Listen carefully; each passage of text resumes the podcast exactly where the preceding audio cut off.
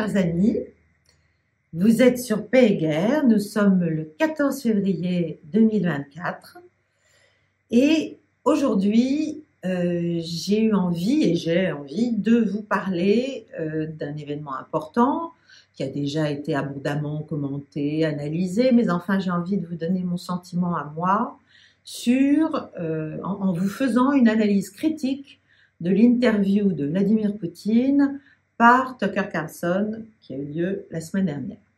Une analyse critique à froid, je dirais.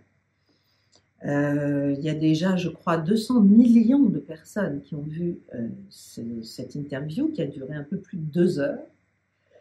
Et probablement, entre les repartages, etc., peut-être qu'on atteindra 300, 400, peut-être un demi-milliard de personnes. Donc c'est quelque chose de très important politiquement et, géopolitiquement qui s'est produit? Le journaliste Tucker Carlson a été évidemment depuis menacé par l'UE d'être euh, sanctionné euh, pour euh, s'être prêté à ce jeu. Enfin, c'est lui qui l'a demandé quand même l'interview à Vladimir Poutine. il y a des critiques en tous sens. Je reviendrai d'ailleurs à la fin de mon, mon, analyse sur un certain nombre de, critiques qui ont été faites officiellement dans les journaux. mais voilà, je veux vous donner aujourd'hui ce que j'en ai pensé, moi.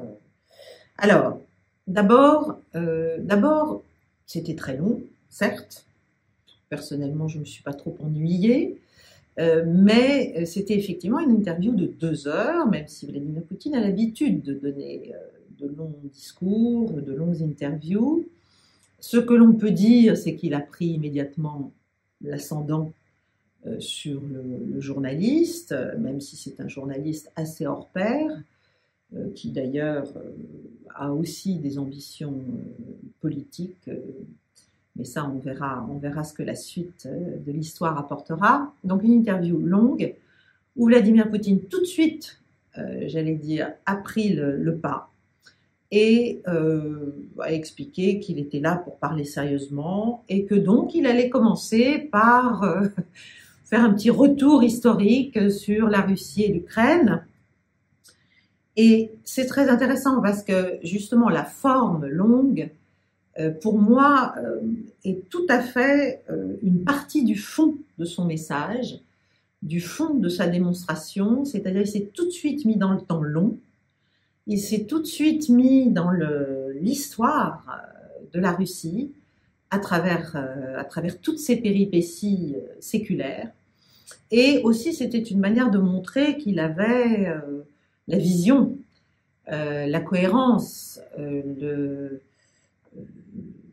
oui, la cohérence, la logique, la rationalité en fait. Et donc d'installer les positions qu'il va prendre après au cours de cet entretien euh, dans justement l'idée d'un raisonnement euh, très très construit et pas du tout euh, fou, mu par des sentiments qui ne seraient pas ceux du niveau d'un chef d'État. Donc ça c'est quand même important. Il faut aussi comprendre donc qu'il s'est adressé au monde entier, pas seulement euh, aux Russes, pas seulement aux Ukrainiens, pas seulement euh, aux Américains, au peuple euh, et à leurs dirigeants, bien sûr, occidentaux, européens, mais au reste du monde aussi, c'est-à-dire aussi à ses alliés, notamment au sein des BRICS, mais pas seulement, à travers tous les continents. Et donc, c'est une impression de grande maîtrise, en fait, globalement, euh, face à ce qu'on peut, ce qu'il qualifie, en tout cas, lui, d'irrationalité, pour être aimable, de l'attitude occidentale à l'égard de la Russie. Alors, que retenir de ces deux heures? Il y a un certain nombre de points sur lesquels je, vais passer. D'abord, un point qui est évidemment qui fera bondir euh, les dirigeants ukrainiens et, même probablement une partie du peuple ukrainien, euh, c'est qu'il a démontré, selon lui, euh, dans son grand retour historique, que l'Ukraine, en fait, est un État artificiel qui a été créé par la volonté d'abord de Lénine, puis de Staline, et au cours des premières, il revient sur l'idée qu'au cours des premières années du pouvoir soviétique, l'Ukraine a reçu des territoires et des peuples, et notamment la région de la mer Noire, qui n'avaient historiquement jamais rien eu à voir avec elle les bolcheviks ont commencé à former l'URSS et ils ont créé cette Ukraine soviétique euh, qui jusqu'à présent, qui jusqu'alors n'existait pas. Donc des terres, des populations euh, vivant sur ces territoires, même si auparavant ils n'étaient pas appelés ukrainiens. Et ça lui permet de dire ou de redire que la plupart des Ukrainiens actuels euh, s'identifient encore comme russes. Alors la plupart, tout est dans la proportion. Euh, mais ce qui veut dire surtout, c'est qu'en fait, toute cette, toute cette séquence terrible qui est en train de se produire, mais qui, qui est ancienne, euh, qui en tout cas a, repris de la vigueur avec la fin de la guerre froide et notamment au début du XXIe siècle, à partir de la Révolution orange, toute cette, tout ce qui se passe, ça a aussi une grande dimension de guerre civile et il le dit. Il le dit clairement. Donc, il en revient, il en arrive à dire, écoutez, les Ukrainiens ont tout à fait euh, le droit de se considérer comme un peuple à part, entière, euh, mais pas sur la base de l'idéologie nazie. Et là, on revient à, euh, à l'un des objectifs de l'opération militaire spéciale lancée en, février 22, qui est ce qu'il appelle la dénazification. Alors, dans l'interview, il dit, euh, il répond à Tucker Carlson, vous dites qu'Hitler, euh, c'est ancien, ça, n'est plus là euh, depuis bien des années, mais selon lui, son œuvre vit toujours au travers de tous les ultranationalistes, etc., tous les bandéristes, tous ceux qui ont porté sur un, sur un piédestal, euh, y compris jusque dans des statues et des rues, euh, les héros euh, de la période pré-deuxième guerre mondiale, mais aussi pendant la deuxième guerre mondiale. Donc, il assoit ce point que, en fait, la Russie n'a pas fini avec les objectifs officiels de son entrée dans le territoire ukrainien en février 22 et que l'un de ses objectifs, euh, au-delà de la neutralisation, de la démilitarisation euh, de l'Ukraine, c'est bien sûr la dénazification, comme il dit, c'est-à-dire l'interdiction en fait de toutes sortes euh, de mouvements d'inspiration néo-nazie. voilà, il, insiste là-dessus, donc j'insiste aussi dans, l'interprétation parce que ça montre que ce n'est pas fini considère qu'il y a encore un problème à Kiev et ailleurs, y compris dans ce qui reste de forces ukrainiennes.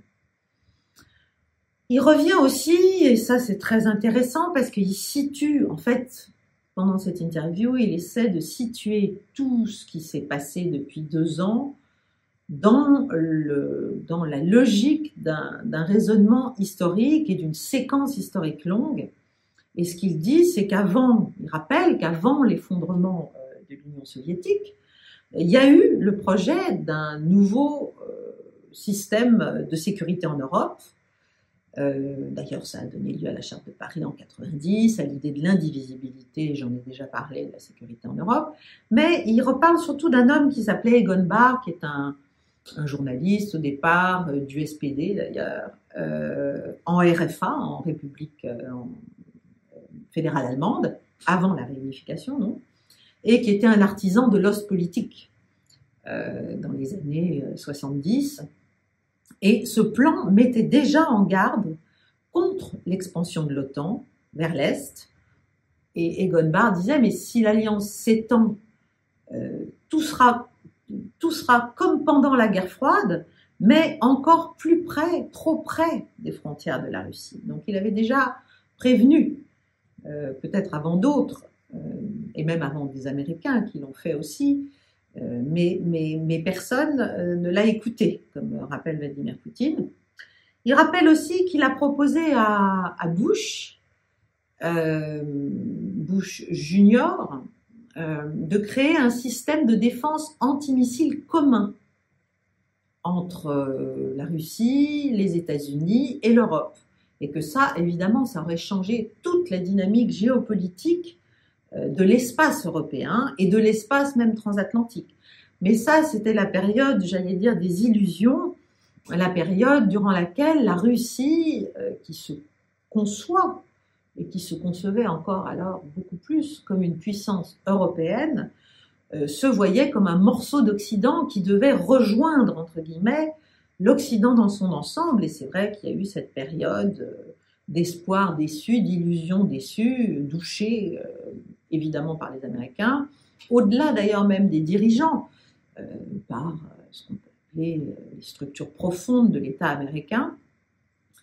Et finalement, tout ça n'a pas eu lieu, tout ça a été mis en échec ces structures. Et on est parti, et ça, c'est une période que j'ai vécue, euh, dans la promotion d'un élargissement de l'Alliance Atlantique, qui a priori euh, n'avait plus vraiment euh, de raison d'être après la dissolution du, pacte de Varsovie. mais donc cet élargissement en cinq phases, en cinq vagues, qui a commencé à s'approcher de plus en plus près, de plus en plus près, de plus en plus près, jusqu'à l'Ukraine et la Géorgie, euh, des frontières russes. Il a rappelé aussi euh, le soutien des services américains en dépit de ses demandes euh, au, terrorisme, donc qui visait à affaiblir déjà la Russie et à vrai dire à, provoquer sa déstabilisation et, son démembrement dès l'époque. C'est une vieille histoire dans le Caucase Nord.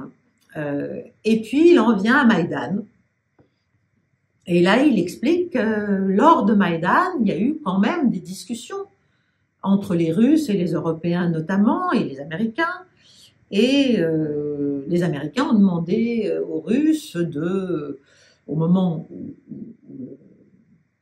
la révolution, disons les manifestations de Maïdan, qui n'étaient pas forcément toutes très spontanées, euh, étaient en train de monter, les Américains ont demandé aux Russes de calmer Yanukovych, le président de l'époque, euh, et, ils ont dit, ben, nous, on calmera l'opposition. Donc c'est ce qu'a fait euh, Poutine, enfin c'est ce qu'il dit qu'il a fait en tout cas, euh, et donc il a convaincu Yanukovych de ne pas faire appel à l'armée, de ne pas faire appel à la police. Les Américains, de leur côté, évidemment, n'ont pas tenu la part du deal et eux ont continué à armer l'opposition et on en est arrivé au coup d'État. Donc, voilà, première, euh, vraiment, euh, première rupture de la confiance et du dialogue assez forte qu'il veut rappeler. Et puis après, il en vient aux tentatives de paix, et donc à ce qui s'est passé après le coup de Maïdan, et notamment à ce qu'on a appelé les accords de Minsk, en disant que la Russie a cherché pendant très longtemps, et c'est vrai, puisqu'elle a refusé euh, de reconnaître les, républiques séparatistes de, Donetsk et de Lugansk à l'époque, jusqu'en début 22. Euh, eh bien, euh, il explique que donc la Russie a cherché à vraiment à, mettre en œuvre les accords de Minsk parce qu'il ne voyait pas tellement, il savait pas tellement comment le faire. D'ailleurs, il le dit dans l'interview, mais il sentait bien que c'était la seule solution pour que ça ne dégénère pas complètement et que cette guerre civile qui était déjà extrêmement euh, meurtrière dès le début pour les populations euh, russophones de cette partie-là de l'Ukraine, du Donbass, euh, pour, que, pour que ça s'arrête, si vous voulez. et que donc, voilà, Minsk était cette, cette, cette façon d'arrêter la guerre civile tout en conservant ces républiques dans le giron souverain de l'Ukraine. Et ça ne s'est pas fait. Euh, ça ne s'est pas fait et donc progressivement, ce qu'il explique, c'est que la Russie ne, enfin, pouvait de moins en moins laisser euh, les attaques euh, militaires des forces armées ukrainiennes sur d'autres Ukrainiens, mais de, culture et de langue russe, se poursuivre éternellement. Surtout que, bah, à partir d'un certain moment, et même assez vite d'ailleurs après Maïdan, euh, les forces armées ukrainiennes ont été renforcées et mises en état de pouvoir lancer cette fameuse offensive visant à reprendre le Donbass. Et donc en fait, ce qu'il essaie d'expliquer, et ce qu'il dit d'ailleurs, euh, alors bien sûr on ne sera pas d'accord, mais c'est son discours, et c'est ce qu'il faut comprendre, c'est que la Russie considère qu'en entrant en Ukraine, elle n'avait pas le choix et elle a voulu mettre fin à la guerre qui s'y menait contre les populations russophones du Donbass. C'est comme ça. C'est ce qu'il faut comprendre de leur vision des choses euh, pour euh, pouvoir avancer. Donc, euh, ensuite, il revient sur la fabrication, ce que j'appelle la fabrication de l'ennemi russe. Et il rappelle quand même, il dit très clairement, et ça c'est probablement une des raisons pour lesquelles on ne voulait pas que cette interview se fasse, il rappelle qu'en fait, euh, il faut arrêter de raconter n'importe quoi aux opinions euh, publiques occidentales, parce que la Russie n'a aucune revendication et aucun intérêt à entrer en guerre euh, contre des pays de l'OTAN, simplement par raison, par bon sens. Non seulement il n'y a pas intérêt économique, ni politique, ni géopolitique, mais elle n'a aucune revendication territoriale vis-à-vis des Polonais, vis-à-vis des, Baltes. Euh, c'est vraiment de la volonté de nourrir cette espèce de prophétie autoréalisatrice pour que finalement il se passe quelque chose. Mais pour lui, et il le dit très clairement à plusieurs reprises, c'est de la folie. C'est-à-dire du point de vue russe, puissance nucléaire, on ne peut pas attaquer une, alliance dans laquelle il y a des puissances nucléaires. C'est, il n'y a pas besoin d'avoir fait de la physique nucléaire, si j'ose dire, pour arriver à cette conclusion. C'est vraiment du bon sens. Mais quand même, il le dit. Voilà, donc il, il, explique que tout ça est stupide. Et puis après, il arrive à, je dirais, des déclarations sur l'ouverture de la Russie. Alors essentiellement sur deux sujets, le sujet énergétique et le sujet des négociations. Le sujet énergétique, c'est celui du gaz, et il répète, euh, et là, c'est clair, il essaie de découpler un peu les États-Unis de l'Europe, en montrant à l'Europe qu'elle a tout intérêt à être intelligente vis-à-vis de la Russie. Euh, il dit que la Russie est toujours prête à livrer du gaz à l'Europe, d'ailleurs elle en livre, mais beaucoup plus cher et de manière beaucoup plus compliquée, via euh, le, gazoduc Nord Stream 2, qui, euh, via le, pardon, via le gazoduc Nord Stream, le troisième gazoduc qui n'a pas été endommagé. Euh, bon, Nord Stream 1 ne peut plus marcher, Nord Stream 2 a été abîmé, mais il y a quand même, il y a quand même encore Nord Stream 3 euh, et surtout, il rappelle, alors là c'est le petit moment, si j'ose dire, d'humour avec Tucker Carlson, euh, qui lui demande mais qui a, qui a, qui a attaqué et endommagé Nord Stream 1 et 2 Et là il dit bah c'est vous évidemment. Et euh, Tucker Carlson lui fait une réponse sur le thème moi j'étais pas là, j'avais piscine, donc je, je, faisais autre chose, j'étais occupée. Euh, et, Poutine lui dit oui, bien sûr, mais la CIA, elle, n'a pas d'alibi. Euh, elle n'a pas d'alibi. Donc, ce qu'il dit, c'est qu'il reste en tout état de cause, maintenant que tout ça a été fait, il reste un pipe euh, qui, est, qui est encore tout à fait opérationnel et que le gaz peut être fourni à l'Europe par ce pipe et qui ne comprend pas pourquoi l'Allemagne dit non. Euh, pourquoi, pourquoi, pourquoi, pourquoi elle ne, force pas les Polonais, par le, pays duquel ce, ce, pipe passe, à euh, ouvrir les vannes. Et là, il explique quand même euh, que, après tout, la Pologne profite en grande partie des fonds européens et notamment des fonds allemands et que si les Allemands étaient un peu soucieux de leurs propres intérêts industriels euh, et d'ailleurs aussi politiques et sociaux, eh bien, il forcerait les Polonais à agir. Alors là, il, met vraiment le point entre l'Allemagne et la Pologne, qui sont un peu les deux concurrents pour le statut euh, de, favori vis-à-vis de Washington. Euh, L'Amérique joue clairement l'Allemagne contre la Pologne sur un certain nombre de sujets, depuis un certain nombre de mois d'ailleurs. Et, là, ils ne se privent pas de leur rappeler qu'il bah, faudrait peut-être quand même agir intelligemment. En tout cas, il le rappelle aux Allemands. Ensuite, il vient parler des sanctions, avant de parler des négociations. Euh, il rappelle que, en fait, ça a été une stupidité sans nom euh, de la part des Américains et des Européens de mettre en place ces sanctions et de pousser la Russie à ne plus utiliser le dollar dans ses transactions. Euh, C'était une politique de pression, il le répète plusieurs fois, pression dans tous les domaines, mais c'est une erreur assez colossale parce que euh, en utilisant le dollar finalement comme une, arme politique pure, euh, ils ont porté un coup très sérieux euh, à leur pouvoir dans le monde, pas seulement vis-à-vis de la Russie. Cette décision américaine de limiter les règlements en dollars avec la Russie a été vraiment une bêtise euh, parce que, alors, il rappelle quelques chiffres. Euh, ce qu'il dit, c'est que avant 2022, 80% des échanges commerciaux russes se faisaient en dollars, et aujourd'hui, on en est à 13%. Donc c'est stupide, parce que ça ne veut pas dire que le delta ne se fait pas. Il se fait juste dans d'autres monnaies. Euh, donc la part du dollar dans les échanges baisse. alors, Là, il y a la question du gel des avoirs. Il n'en parle pas vraiment, mais moi, je peux vous en parler, puisque là, on est de nouveau en train d'essayer euh, de, geler euh, ces avoirs et en tout cas de se servir des intérêts des avoirs russes, qui se montrent quand même à quelques milliards, pour les donner à l'Ukraine.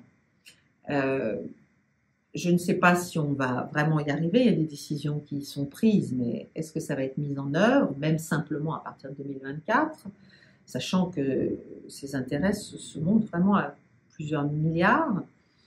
Euh, un, pour moi, c'est une erreur colossale à ne pas faire parce que ça va être extrêmement dissuasif, là encore, pour tout un tas de pays qui peuvent avoir des envies d'investissement en Europe ou ailleurs et qui peuvent se dire que eux aussi, à un moment donné, on peut leur geler leurs avoirs dans certains pays européens ou même aux États-Unis et euh, que donc euh, ils n'ont pas intérêt à investir euh, en dollars ou en euros d'ailleurs dans ces pays qui finalement prennent des décisions idéologiques et politiques au lieu de réfléchir commercialement et économiquement.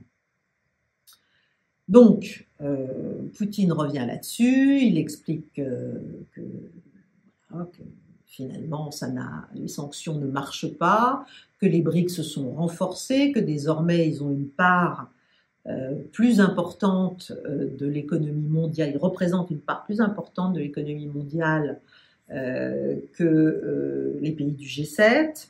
il explique qu'en 92, 47%, enfin la part, la part du, du, commerce mondial des pays du G7 était 47%, elle est désormais d'un peu plus de 30, 31 ou 32. Il rappelle aussi que désormais la croissance russe euh, se porte finalement pas si mal, que c'est la première économie d'Europe. Il parle toujours de l'Europe au plan géographique, ça aussi c'est très intéressant à comprendre. Il essaie de montrer que la Russie fait partie de l'Europe géographique. Il y a l'Europe occidentale et puis la Russie est un morceau d'Europe.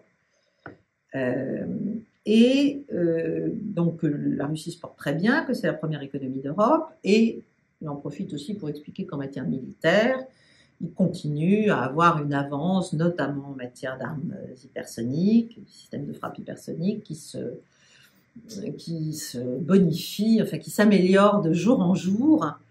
Euh, voilà, une petite, une menace, petite... N'oublie pas d'être le président qu'on a l'habitude de connaître. Et puis il en vient aux perspectives de paix, ça c'est très important.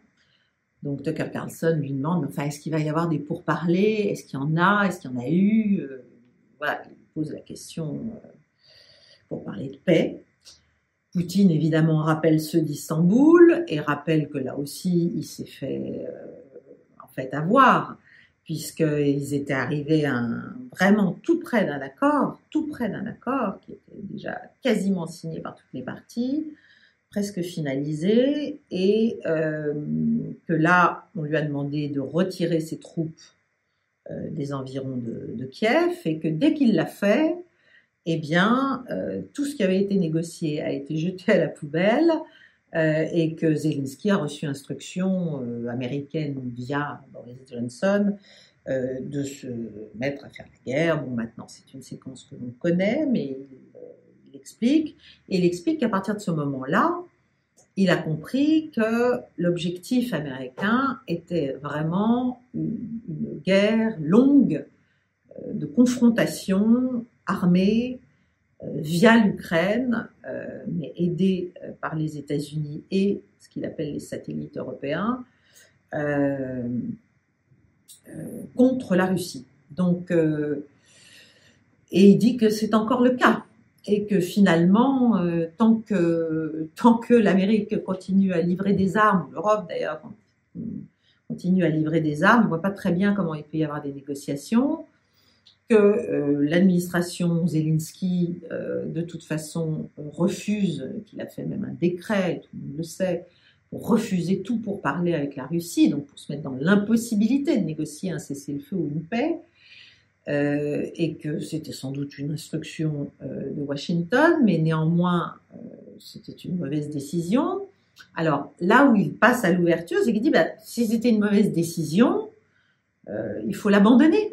Il faut, il faut abandonner cette, cette idée de ne pas pouvoir discuter. Il faut se mettre à discuter. Il pose quand même avec une fausse naïveté la, la, question. enfin, à quoi ça sert pour les États-Unis de faire ce qu'ils sont en train de faire? Il leur rappelle qu'ils ont d'autres problèmes, avec 33 trilliards de, de dettes, euh, avec euh, des problèmes de, frontières, des problèmes de des problèmes euh, économiques, des problèmes de toute nature. et, il leur explique en gros, mais de toute façon, c'est sans issue. Donc franchement, vous ne pensez pas que vous avez mieux à faire que que de, que de continuer à nourrir ce conflit? Je ne suis pas loin de penser euh, la même chose, vous vous en doutez. Euh, voilà, il leur demande, mais négocions, pourquoi est-ce qu'on ne négocie pas? De toute manière, la Russie et l'Ukraine, tôt ou tard, vont parvenir à un accord, donc il vaudrait mieux tôt que tard. Euh, il dit d'ailleurs que l'Occident a, commencé à comprendre qu'on ne pouvait pas défaire stratégiquement euh, la Russie et qu'il fallait en tirer les conséquences, euh, qu'il fallait initier d'autres démarches et que la Russie est totalement prête au dialogue. Mais un dialogue réaliste, un dialogue sur des bases réalistes, sur les bases du réel, évidemment, pas un dialogue utopique. Il dit aussi que l'OTAN est en mesure de, de, reconnaître le contrôle de la Russie euh, sur les nouveaux territoires. Donc là, il parle des quatre oblasts et de la Crimée. Euh, il dit que des variantes sont possibles, donc il y a, des, il ouvre euh, timidement, mais il, ouvre, voilà, sans être très précis bien sûr, la possibilité de discuter si la volonté est là. Voilà, si la volonté est là. Ensuite, il explique, il fait un petit coup de pied à Biden en expliquant que le problème, c'est le problème de l'état d'esprit des élites euh, occidentales et que lui, il avait une bonne relation avec, euh, avec Trump, d'ailleurs comme il avait une bonne relation avec euh, George W. Bush, ou même voilà, avec son père à l'époque lointaine. Il y a deux choses dont il ne parle pas. Alors si, il parle un peu de la Chine, il dit et là, il explique qu'il a très bien compris ce que les Américains essayaient de faire, c'est-à-dire de découpler la Russie de la Chine. Il explique que lui, pour lui, ce qui compte, c'est qu'en fait, la Russie, la Chine n'a pas une politique extérieure euh, agressive, euh, ni vis-à-vis de, la Russie, ni d'une manière générale, et que c'est tout à fait ce qui lui convient. Et puis, il y a un terrain qui n'est absolument pas mentionner qu'il faut quand même, euh, il faut remarquer ce, manque, cette absence, parce qu'elle est à mon avis signifiante, c'est qu'il ne parle pas du Moyen-Orient. Et ça, pour moi, c'est aussi un geste d'ouverture, parce que euh, parler du Moyen-Orient, c'est forcément lier ce qui pourrait être fait en Ukraine avec ce qui devrait être fait par les États-Unis au Moyen-Orient. Et on sait que même dans le cas d'un retour de Donald Trump euh, au pouvoir, ce sera sans doute quelque chose de compliqué, de délicat, euh, dans une négociation euh, avec la Russie qui sera nécessairement globale, qui ne sera pas seulement sur l'Ukraine, de voir ce qu'il lui faudra peut-être abandonner ou modérer de ses ambitions et de ses positions au Moyen-Orient. Donc il ne touche pas ce sujet, ce qui est finalement un, un atout donné à Trump, à mon avis en, l'espace, en, l'espèce, pardon. Donc, euh, voilà, il rappelle, il parle un peu du système international, euh, il compare l'Amérique à, l'Empire romain en expliquant quand même que bon, l'Empire romain avait mis euh, cinq siècles pour, pour tomber, que l'Amérique, c'est, dans le monde moderne, ça se passait un peu plus vite, et que surtout les États-Unis tentaient de s'adapter au nouveau monde, mais avec de mauvais outils. Euh, qui ne fonctionne pas, euh, en essayant maintenant d'invoquer euh, l'ordre international alors que pendant des décennies ils se sont assis dessus aimablement, ce qui est vrai.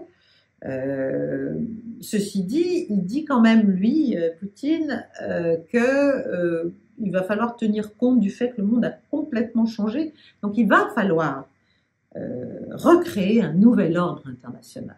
ça aussi, c'est très intéressant pour l'avenir. Parce que, dit-il, quelle que soit l'issue du conflit en Ukraine, le monde ne sera plus jamais le même.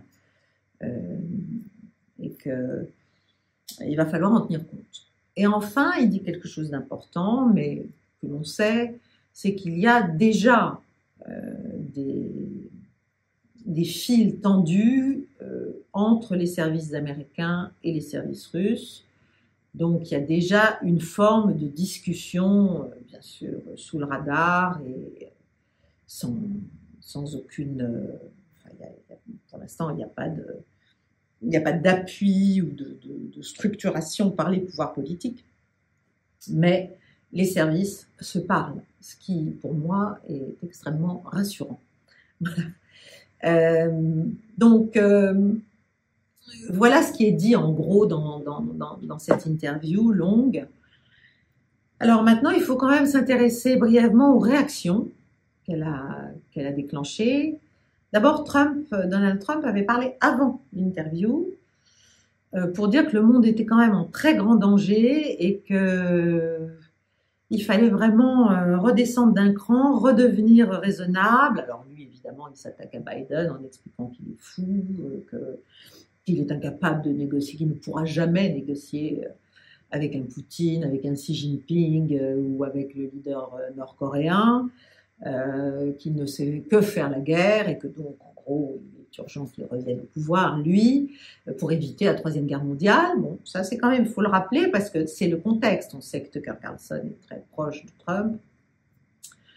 Euh, Tucker Carlson lui-même a fait un certain nombre de commentaires après cette interview en expliquant que Vladimir était un, Poutine était un, être extrêmement rationnel, euh, que euh, avait bien compris euh, dans toutes ses explications que le projet américain ancien euh, d'un changement de pouvoir en Russie était toujours à l'œuvre, mais que c'était un projet sans issue et qu'il fallait pas non plus faire d'illusions sur le fait que la Russie euh, ne voudrait jamais rendre la Crimée et serait prête, euh, euh, s'il le faut, à une guerre nucléaire pour empêcher cela.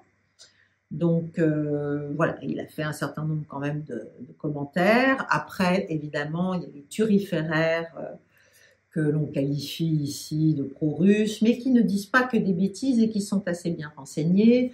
Je pense à un homme très décrié, mais que moi, euh, j'avais lu il y a très longtemps quand il était revenu d'Irak en expliquant qu'il n'y avait pas d'armes de destruction massive en Irak, qui s'appelle Scott Ritter, qui parle beaucoup euh, depuis deux ans de ce qui se passe en Ukraine. Et il a, il a dit quand même des choses intéressantes. Il a dit le président russe a contribué à créer une voie qui a guidé non seulement Tucker Carlson, mais tous les téléspectateurs américains à travers les complexités de ce qui motive la Russie. Et il dit que cette interview a la capacité d'empêcher l'Occident et la Russie d'entrer en guerre et d'empêcher l'Occident de se suicider. Alors évidemment, il est très outrancier dans, ses déclarations, et il faut pondérer tout cela, mais ce n'est pas totalement faux, parce qu'en fait, le combat qui se montre, qui se, dans cette interview-là, ce qui se révèle, c'est que on a une Russie extrêmement rationnelle et on a un Occident extrêmement irrationnel. Et c'est l'inverse de ce que l'on raconte. On raconte que Poutine est fou, que, mais c'est l'inverse en fait qui se, qui s'est montré. Et c'est pour ça que cette interview évidemment euh, déclenche tant de, tant d'éruptions, de rage, de fureur. Euh, Donc euh, voilà, il a, il a fourni, Vladimir Poutine a fourni des informations dans un contexte accessible, de manière très accessible, pour le public euh, mondial, mais pour le public américain déjà, qui n'entendent jamais, d'ailleurs pas plus que les Français, euh, Vladimir Poutine parler, à moins de s'y intéresser vraiment. Donc, c'est pour ça qu'il y a cette tentative, j'allais dire, de, de, stigmatisation de Carlson, d'accusation, de, euh, de, de, si vous voulez, euh, c'est la cancel culture aussi, euh, dans le domaine géopolitique, de, de, faire en sorte que ça n'ait pas existé. Mais là, évidemment, ça a été mis en échec de manière magistrale grâce à Elon Musk sur X, et puis grâce au, ne serait-ce qu'aux chaînes de Tucker Carlson et, et, à ce que ça a permis comme écho. La Maison Blanche, elle, elle a carrément exhorté les Américains à ne rien croire de ce qu'a dit Poutine parce que c'est que de la propagande. C'est voilà. Le Washington Times euh, a quand même reconnu que ce discours avait donné à Poutine une plateforme rare pour décrire le monde du point de vue russe. Euh, le Mirror euh, en Angleterre a dit toutes les personnes impliquées dans l'interview de Tucker Carlson avec Poutine sont des ennemis des États-Unis et de l'Occident. Je vous fais un petit florilège là de réactions, c'est quand même bon. Euh, le New York Times a, souligné la confiance de tactique euh, du dirigeant russe, alors que ses adversaires sont évidemment dans une position très vulnérable. L'Ukraine est en difficulté militairement. Euh, l'aide, même si là, manifestement, il y a un package qui a été admis, euh, qui a été accepté par le Sénat américain, enfin la Chambre des représentants s'y oppose encore. Euh, l'aide est quand même, euh, enfin, n'arrive plus au même rythme, c'est clair, et en plus, il y a de plus en plus de politiciens américains favorables à un apaisement avec la Russie. Bon. le Washington Post, lui, a dit euh, que Poutine avait profité de ce, moment pour décrire la Russie comme un pays agissant en état de légitime défense euh, face à l'OTAN et face à la CIA, ce qui est vrai.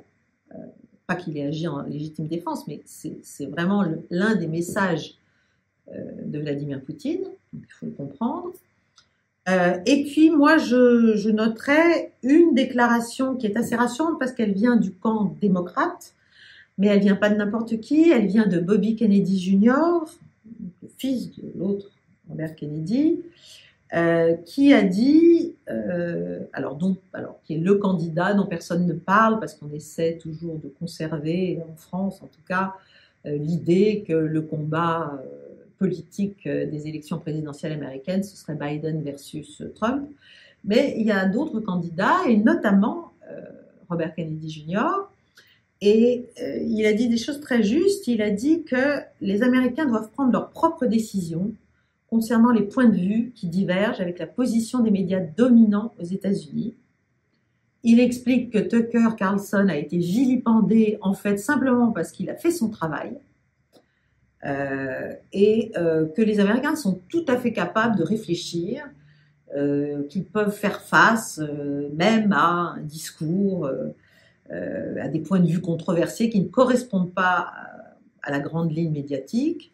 Euh, et ça, c'est quand même intéressant, surtout que on ne peut exclure euh, un rapprochement qui serait extrêmement audacieux, bien sûr, entre les candidatures Kennedy et Trump. mais encore une fois, on n'en parle pas ici. Voilà. On en parlera sur cette chaîne au fur et à mesure que l'on va s'approcher de l'échéance électorale américaine, bien sûr. Alors en France, n'en parlons pas.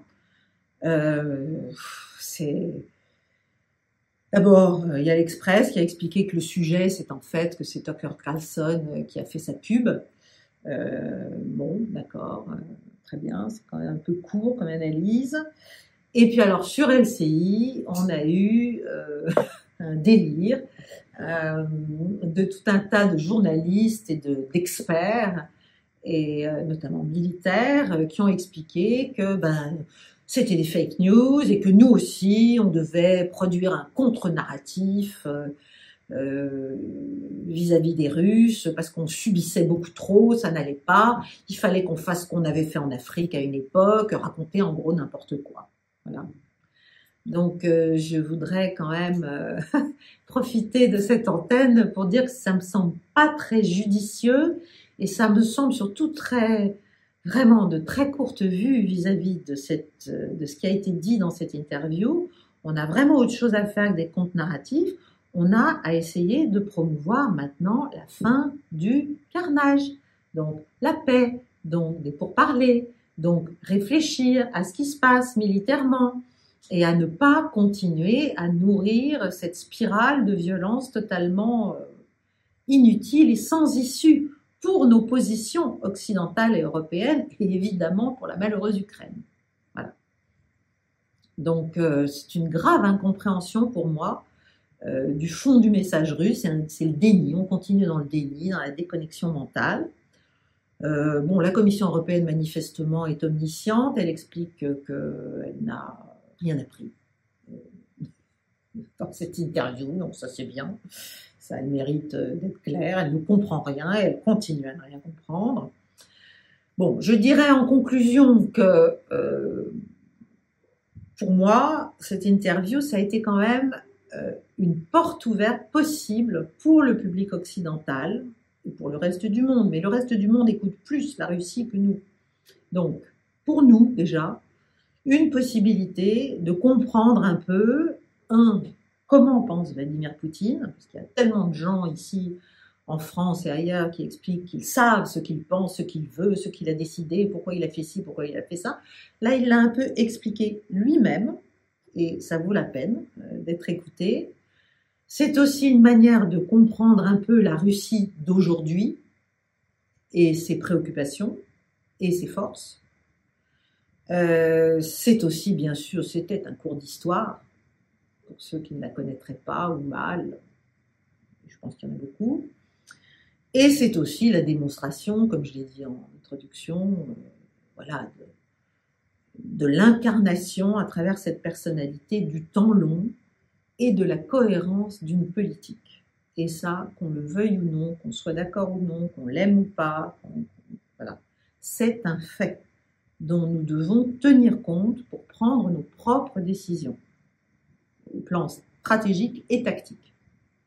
Parce que pendant que, d'ailleurs, j'engage ceux qui me regardent, vous pourriez aussi regarder, si ça vous intéresse, pour comprendre encore mieux euh, ce qui se passe en Russie et la manière dont, pense Vladimir Poutine, les deux interviews qui ont été faites en 2016 et 2019 par Oliver Stone, euh, qui s'appelait euh, Ukraine on Fire et Ukraine Revealed, euh, qu'on trouve sur YouTube, qui sont des documentaires, enfin des grandes interviews, mais où vraiment Stone laisse parler Vladimir Poutine, qui sont extrêmement intéressantes et je, je, pense que ça fait partie aussi de ce qu'on doit se donner la peine, prendre le temps d'écouter pour mieux comprendre la situation à laquelle on est.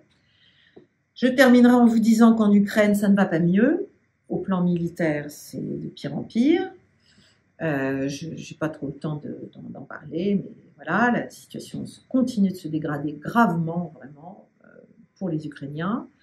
Et puis, il y a, euh, il se passe des choses au plan politique et on attend, on est en train d'atteindre cette semaine-là un point historique où il se passe généralement des choses en Ukraine c'était le moment de Maïdan, 19-20 février 2014. Euh, il y, a eu plusieurs occurrences en mi-février euh, et il y a des bruits, il y a des bruits de, de coups, de coups qui seraient organisés à l'initiative du, l'ancien commandant en chef des forces ukrainiennes, Zaloujny, Valéry Zaloujny. Bon, ce, ne sont que des rumeurs, voilà. On a quelques bribes d'informations sur certains fils de réseaux sociaux. Mais euh, la situation est délicate et la question c'est comment est-ce qu'on doit l'interpréter? Est-ce que ça peut être une solution, enfin une, finalement un point positif que euh, le président Zelensky soit mis de côté et qu'un nouvel interlocuteur apparaisse plus réaliste, plus réaliste au plan militaire. Donc est-ce que c'est pas finalement euh, non pas qu'il faille encourager les, coups, euh, mais est-ce que ça ne peut pas ouvrir sur une, séquence plus réaliste euh, et peut-être de discussion entre, entre les Ukrainiens et les Russes, entre les Américains, les Ukrainiens et les Russes, parce que sinon, au plan militaire, c'est quand même, ça paraît très mal engagé pour l'Ukraine.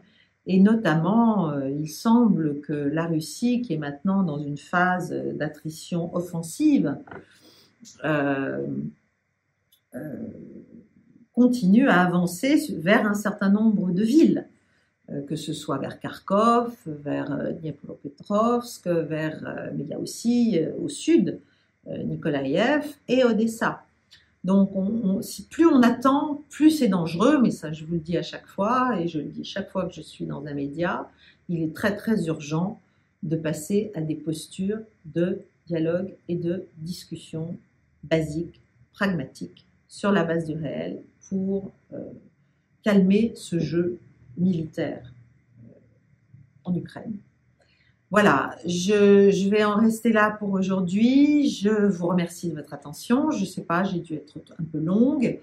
Euh, je vous engage à liker, à partager, à vous inscrire.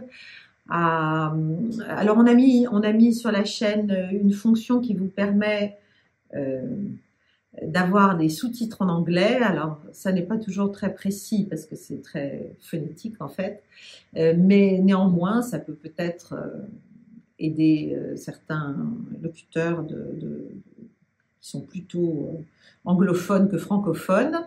voilà, avec une, dose d'indulgence hein, quand on et puis de correction surtout soi-même quand on utilise ces sous-titres, mais ça peut être très utile malgré tout. Et puis, je, vous retrouverai la semaine prochaine pour une autre, une autre séquence, probablement plus thématique, à moins qu'il ne se passe évidemment quelque chose euh, d'ici la fin de la semaine ou le début de la semaine suivante. Je vous remercie et je vous souhaite une bonne soirée. Au revoir.